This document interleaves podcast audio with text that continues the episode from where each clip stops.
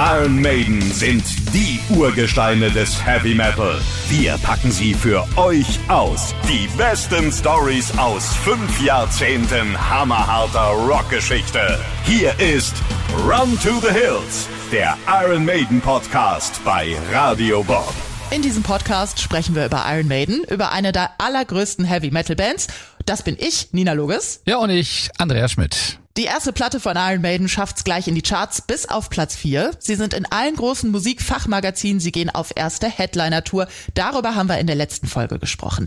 Die Tour ist auch ein großer Erfolg. Einziger Wermutstropfen, Sänger Paul Diano hat immer mehr Probleme mit seiner Stimme. Ein Grund, das ständige Touren, er gibt jeden Abend alles. Gitarrist Dave Murray sagt dazu, der Grund sind aber auch die Partys nach den Shows. Die haben Pauls Kehlkopf richtig kaputt gemacht. Paul Diano gibt später selber zu, dass er sich da nicht zu beherrschen wusste so richtig lustig. Es gibt Konzerte, da liegt er kurz vor Beginn auf dem Boden der Garderobe und klagt, er schaffe es einfach nicht. Die Band müsse ohne ihn auftreten. Allerdings ist das dann wohl mehr Show, weil auf der Bühne ist dann immer alles okay. Aber das nervt natürlich die Band. Etwas anderes nervt auch. Iron Maiden spielen eine ausverkaufte Headliner-Tour. Sie stehen in den Top 10 in Albumcharts, stehen auch in den Singlecharts.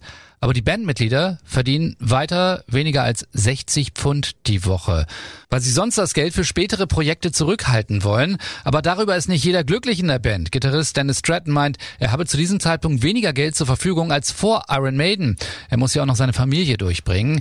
Also das Geld wird für andere Dinge verwendet, zum Beispiel zum Touren. Ja, heute eigentlich unvorstellbar, aber das hat damals richtig Geld gekostet. Nach England soll jetzt auch das restliche Europa erobert werden. Ihr Album ist da schon abgefeiert worden und durch geschicktes Verhandeln ihres Managers Rod schaffen es Iron Maiden, Kiss auf deren Europatour zu begleiten, wobei es auch der Wunsch von Gene Simmons ist. Der sagt später mal, Maiden fiel mir sofort als eine Band mit riesigem Potenzial ins Auge. Sie waren musikalisch, hatten Power und ich als Kapitalistenschwein, das ich nun mal bin, sah in Eddie sofort eine visuelle Ikone, die jedem in der Band große Häuser kaufen würde.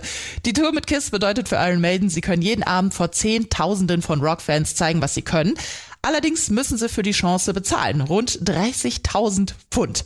Rod schafft es von diversen Leuten, sich das Geld zusammenzuleihen, aber das ist es auch wert. Schließlich spielen Kiss jeden Abend vor 10.000 bis 20.000 Fans, insgesamt vor 350.000. Ja, und Kiss freuen sich auch über Iron Maiden als Support. Beim der ersten gemeinsamen Auftritte kommt Gene Simmons von Kiss in die Garderobe und erzählt, wie sehr er das Iron Maiden Album mag. Paul Diano meint er nur, ha, ich wette, du hast es nicht mal gehört. Und was macht Gene Simmons? Er zählt alle Titel des Iron Maiden Albums in der richtigen Reihenfolge auf. Und äh, dann sieht Paul etwas, das ihn umhaut. Er sagt, ich sah Gene Simmons, einen der reichsten und berühmtesten Rockstars der westlichen Welt, in einem fucking Iron Maiden T-Shirt. Da wurde mir klar, dass die Welt nun komplett durchgedreht war. Ja, durchgedreht und also alles super.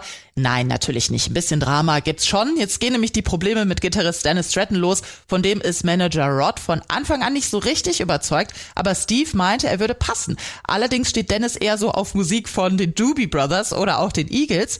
Und bei der Kiss-Tour entfernt er sich dazu immer mehr von der Band. Der freundet sich mit der Kiss-Crew an, reist dann auch zeitweise in deren Tourbussen mit, was seine anderen Bandmitglieder als Beleidigung auffassen. Steve Harris stellt fest, Dennis ist nicht mit dem ganzen Herzen dabei, steht nicht zu 100 Prozent hinter der Musik.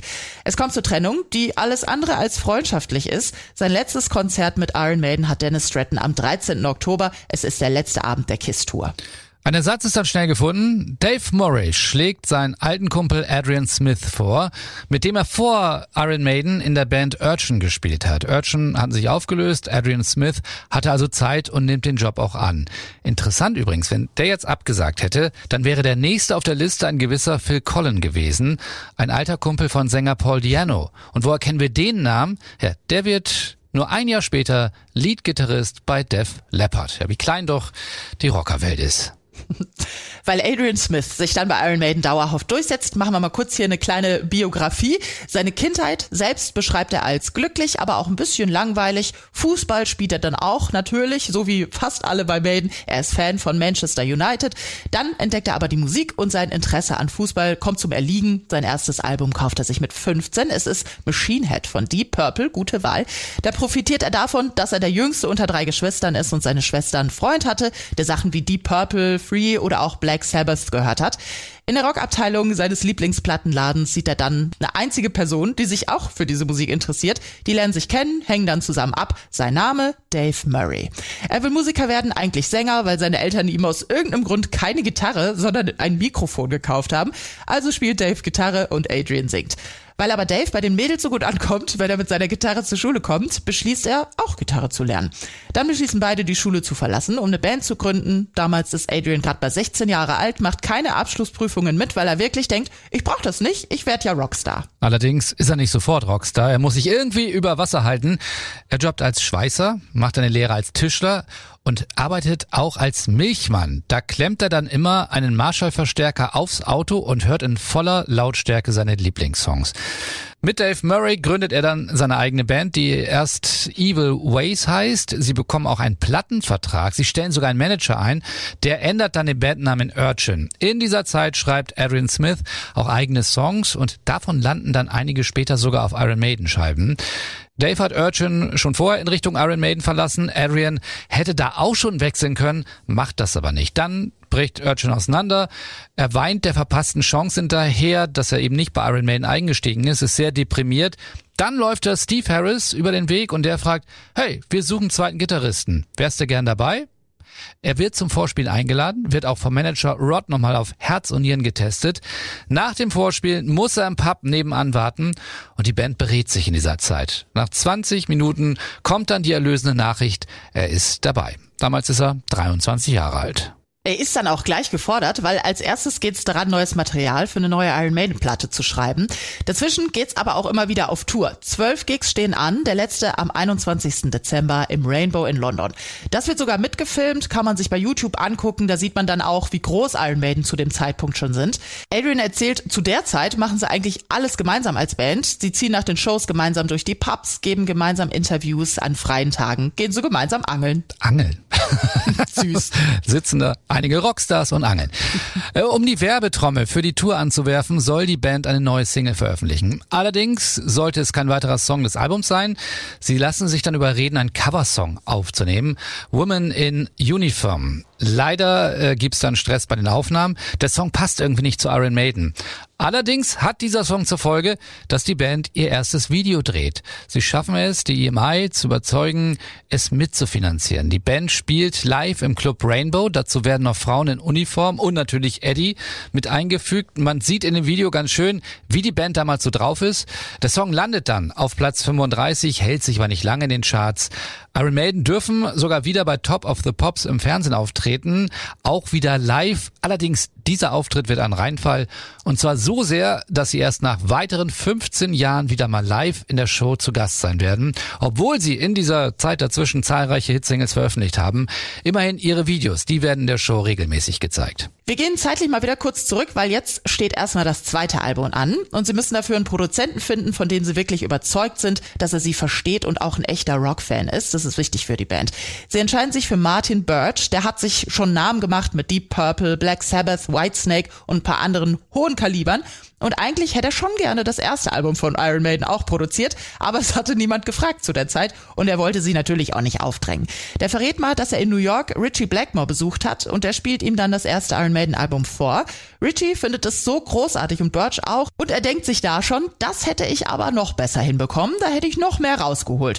Und zufälligerweise bekommt er wenig später einen Anruf, ob er nicht das zweite Album von Iron Maiden produzieren wollte. Na klar, er will. Als Martin Birch dann später mal Steve Harris fragt, warum sie nicht für das erste Album schon angefragt haben, meint der nur, äh, wir dachten, du seist zu groß für uns.